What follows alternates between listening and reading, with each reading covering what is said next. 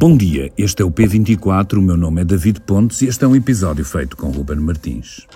A 6 de janeiro de 2021, o mundo estarreceu perplexo. Olhos postos nos ecrãs, os espectadores, um pouco por todo o planeta, puderam seguir os diretos do que parecia ser uma revolta numa República das Bananas, mas que estava a ser transmitida a partir da capital dos Estados Unidos, Washington. As câmaras captavam esse edifício icónico, que é o Capitólio, sede do poder legislativo no Estado americano, onde se reúne o Senado e a Câmara dos Representantes e que meio mundo está fartinho de ver como cenário de intriga, política e até mesmo de ataques, de terroristas até aos extraterrestres. Só que, ao contrário das outras vezes, aquilo a que assistiam agora não era um filme, era mesmo a realidade. E a realidade era a imagem de uma América radicalizada, com milhares de apoiantes do derrotado presidente Donald Trump, que, após assistirem a um comício protagonizado pelo próprio, tomavam de assalto o Capitólio, numa tentativa de impedir a sessão, presidida pelo vice-presidente republicano Mike Pence, onde deveria ser retificada a vitória eleitoral do democrata Joe Biden nas eleições presidenciais americanas em 2020. A democracia norte-americana acabaria por sobreviver a este golpe, mas as feridas abertas nesse momento continuam bem vivas, uma mancha indelével numa nação que gosta de se mostrar como um exemplo para o mundo. O rescaldo da assunção de responsabilidades tem vindo a ser feito pelo Departamento de Justiça, que um ano após a invasão já tinha 700 acusados, muitos dos quais têm vindo a ser condenados. Agora está mais perto de chegar o momento de colocar sob julgamento aquele que, sem grandes dúvidas, surge como o maior instigador da rebelião: Donald Trump. Paralelamente às investigações do Departamento de Justiça, o Congresso dos Estados Unidos estabeleceu uma comissão de inquérito aos acontecimentos, cujo trabalho, ao fim de um ano e meio de diligências, de mais de mil entrevistas e da recolha de mais de um milhão de provas documentais, está agora condensado num relatório final apresentado nesta segunda-feira. Um relatório que acusa Donald Trump de ter cometido quatro crimes, incluindo o incitamento à insurreição, e que sugere ao Departamento de Justiça que acuse formalmente o ex-presidente. Para nos resumir mais um dia extraordinário na extraordinária e atribulada vida dos Estados Unidos, João Pedro Pincha, jornalista da secção Mundo do Público. A comissão de inquérito que investigou a invasão ao Capitólio a 6 de janeiro de 2021 eh, esteve a trabalhar durante 18 meses. Ao fim de 11 meses começou a fazer audições públicas, fez uma série de audições públicas e eh, esta segunda-feira apresentou eh, o seu relatório final um relatório final que ainda não está disponível publicamente, só será disponibilizado na quarta-feira. Para já, uh, o que se conhece é um sumário desse relatório e só o sumário tem 154 páginas, portanto, dá bem uma dimensão de, do tamanho que virá a ter o documento final, porque os congressistas uh, ouviram mais de mil testemunhas, recolheram mais de um milhão de provas documentais e basicamente a sessão de hoje não foi nenhuma audição, foi apenas a apresentação destas conclusões. Um, consistiu numa revisão da matéria dada, por assim dizer. Foram revistas as principais alegações que esta comissão faz uh, relativamente uh, a tudo o que se passou nos dias antes da invasão do Capitólio e durante a invasão, ou seja, uh, a comissão sublinha com muita ênfase que Donald Trump depois de ter convocado os seus apoiantes para uma manifestação em frente ao Capitólio. Now it is up to Congress to confront this egregious assault on our democracy. Deu-lhes eh, carta branca para fazerem o que quisessem. And after this, we're going to walk down and I'll be there with you. We're going to walk down to the Capitol. Nunca foi explícito, aliás, nunca o fez uh, publicamente, nunca pediu aos seus apoiantes que não usassem violência. Uh, portanto, basicamente, Uh, o que a Comissão diz que Trump fez foi deixar que a violência progredisse sem que fizesse nada para o impedir. O que a Comissão faz é passar todo esse, todo esse material em revista, são 18 meses de trabalho, 18 meses de audições, uh, passa esse material todo em revista e apresenta ainda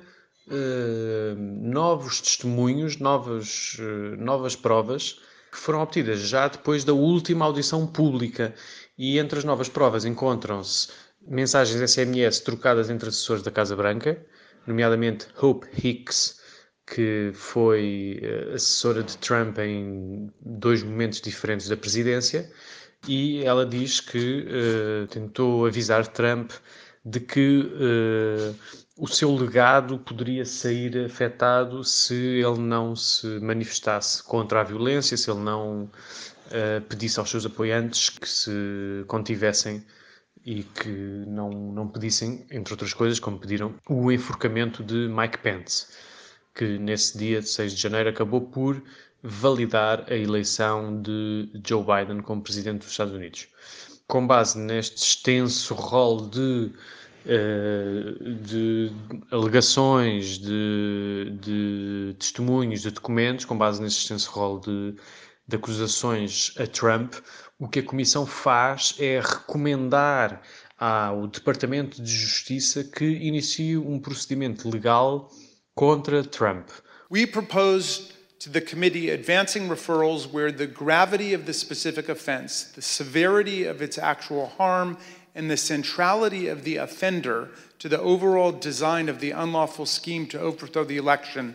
compel us to speak. Ou seja, a Comissão acusa uh, o ex-presidente de ter incitado à insurreição, de ter incitado uma conspiração contra os Estados Unidos, de ter prestado falsas declarações sabendo que eram falsas, ou seja, uh, alegando que a, que a, eleição lhe tinha sido roubada quando não havia qualquer indício de que isso tivesse acontecido. E, portanto, o que a Comissão faz é dizer que Trump cometeu estes quatro crimes. Ours is not a system of justice where foot soldiers go to jail and the masterminds and ringleaders get a free pass. Só que a Comissão não tem poder legal para avançar ela própria com um processo judicial e, portanto, o que pede é ao Departamento de Justiça que faça estas acusações. Uh, neste momento, não se sabe se o Departamento de Justiça o fará ou não. O Departamento de Justiça tem a decorrer uma investigação própria que não é que não que não toca rigorosamente em nada com esta comissão de inquérito, aliás, um pouco à semelhança do que acontece em Portugal, as comissões de inquérito uh, no nosso Parlamento decorrem de forma uh, independente dos inquéritos judiciais uh, e, portanto, o Departamento de Justiça pode ou não seguir as recomendações da acusação, pode ou não utilizar as informações aí recolhidas no, na Comissão de Inquérito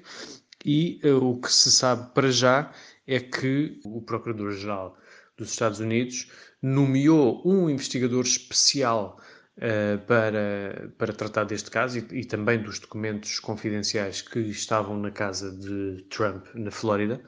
Ou seja, este investigador especial, nomeado pelo Procurador-Geral, é que vai ter que decidir o que fazer uh, a estas recomendações do Congresso. Uh, é, é, é, bom lembrar que esta comissão de inquérito não teve o apoio da maioria do, de, dos congressistas republicanos, ou seja, eh, do, do, painel faziam parte uh, sete congressistas democratas e dois uh, congressistas republicanos, e que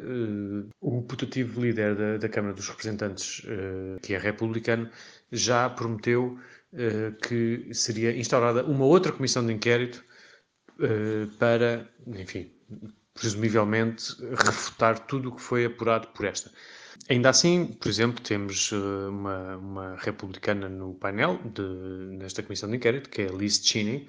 que fez um, um ataque que se pode considerar violento contra Donald Trump, dizendo que ele é inapto para qualquer cargo uh, e que um homem que fez isto não pode ser nunca mais eleito para rigorosamente nada. É óbvio que não serão estas palavras a demover Donald Trump da sua corrida presidencial de 2024, que ele já anunciou, Uh, no entanto, a perspectiva de vir a ser acusado pode estragar-lhe um pouco os planos, porque se o Departamento de Justiça de facto uh, levar por diante estas acusações, estas ou outras, Trump vai responder num processo judicial previsivelmente moroso, uh, pode até ver uh, as suas perspectivas de obter a nomeação, porque, enfim, uh, já se percebeu outra vez nas últimas eleições intercalares que Trump já não é o dono e senhor do Partido Republicano, há outras figuras que uh, estão a emergir e uh, o consenso à sua volta já não é o mesmo. O que continua a ser o mesmo é a dificuldade de acesso dos alunos com poucos recursos ao ensino superior. É esta a manchete do público desta terça-feira que diz que apenas 1.400 estudantes muito pobres entraram nas universidades portuguesas. O número representa menos de 3% do total de entradas deste ano. As bolsas já chegam neste momento a mais de 60 mil alunos. Ainda em destaque, nesta terça-feira, as nacionalidades que ditam os trajetos dos imigrantes em Portugal, a origem dos residentes estrangeiros, ainda contribui muito para as condições que cada um deles acaba por encontrar no país. Eu sou o Ruben Martins e este episódio teve a participação também de David Pontes. Até amanhã. O público fica no ouvido.